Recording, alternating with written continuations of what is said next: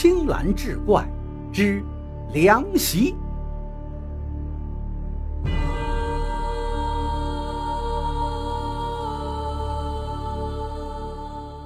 话说王老汉六十来岁，一天去镇上赶集，在街上遇到一个卖凉席的，看见那个人的凉席做的很大，也很漂亮，用手一摸又滑溜又凉爽，价钱也不贵。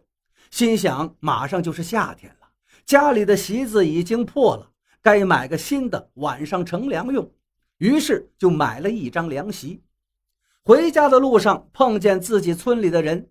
那个人看他肩膀上扛了一张凉席，就跟他开玩笑道：“老王啊，怎么买这么大一张席呀？是不是等着你死了拿这个卷你呀？卷你娘的！你是不是不想活了？”老王回头骂道：“老王，别生气，开个玩笑啊！”那人一见老王翻脸了，赶紧回话：“开你娘的玩笑！跟我开玩笑，我打死你个狗日的！”老王不依不饶地骂道：“那人一听这话，尴尬地笑了笑，低着头赶紧走了。他也不知道今天是怎么着了，就跟老王开了这样一个玩笑。平时呢，他根本不敢跟老王这么说话。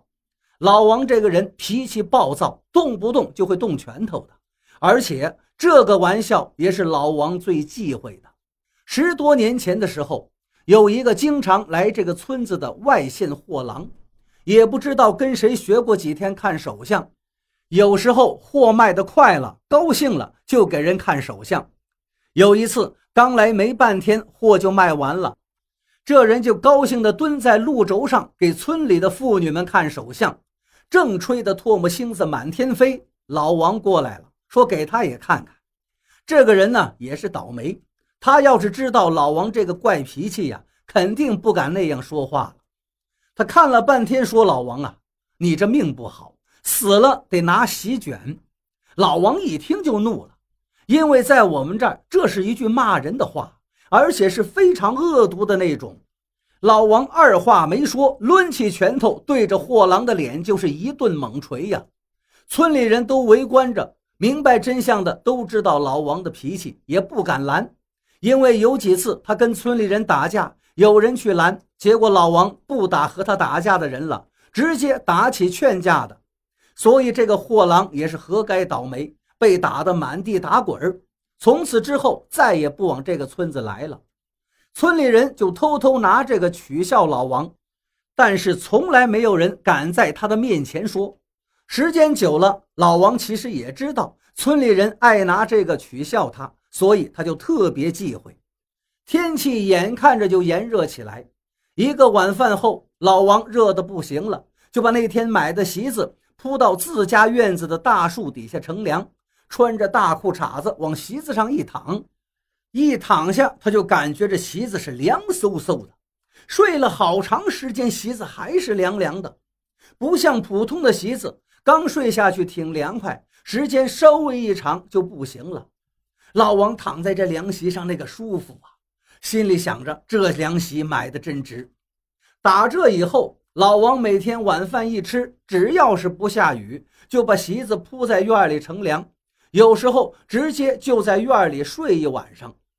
六月底的一天早晨，老王的媳妇儿一开门，发现老王把席子紧紧地裹在身上，就露个脑袋在外头，就喊老王，但是老王并没有答应。走到跟前一看，老王已经翻着白眼死了，吓得媳妇儿一屁股坐到地上，大声喊叫起来。家里的人一听，也赶紧跑出来，手忙脚乱的把老王连席子抬到了床上。诡异的事情发生了，老王身上的凉席怎么都揭不下来，就跟长到他身上一样。什么办法都想了，心想这该不是见鬼了吧？哪有这么邪门的事儿啊？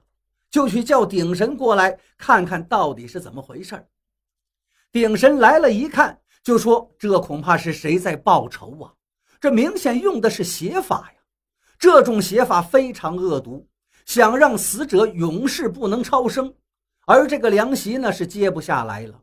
最后只能让木匠打了个大棺材，连同凉席放进去埋了。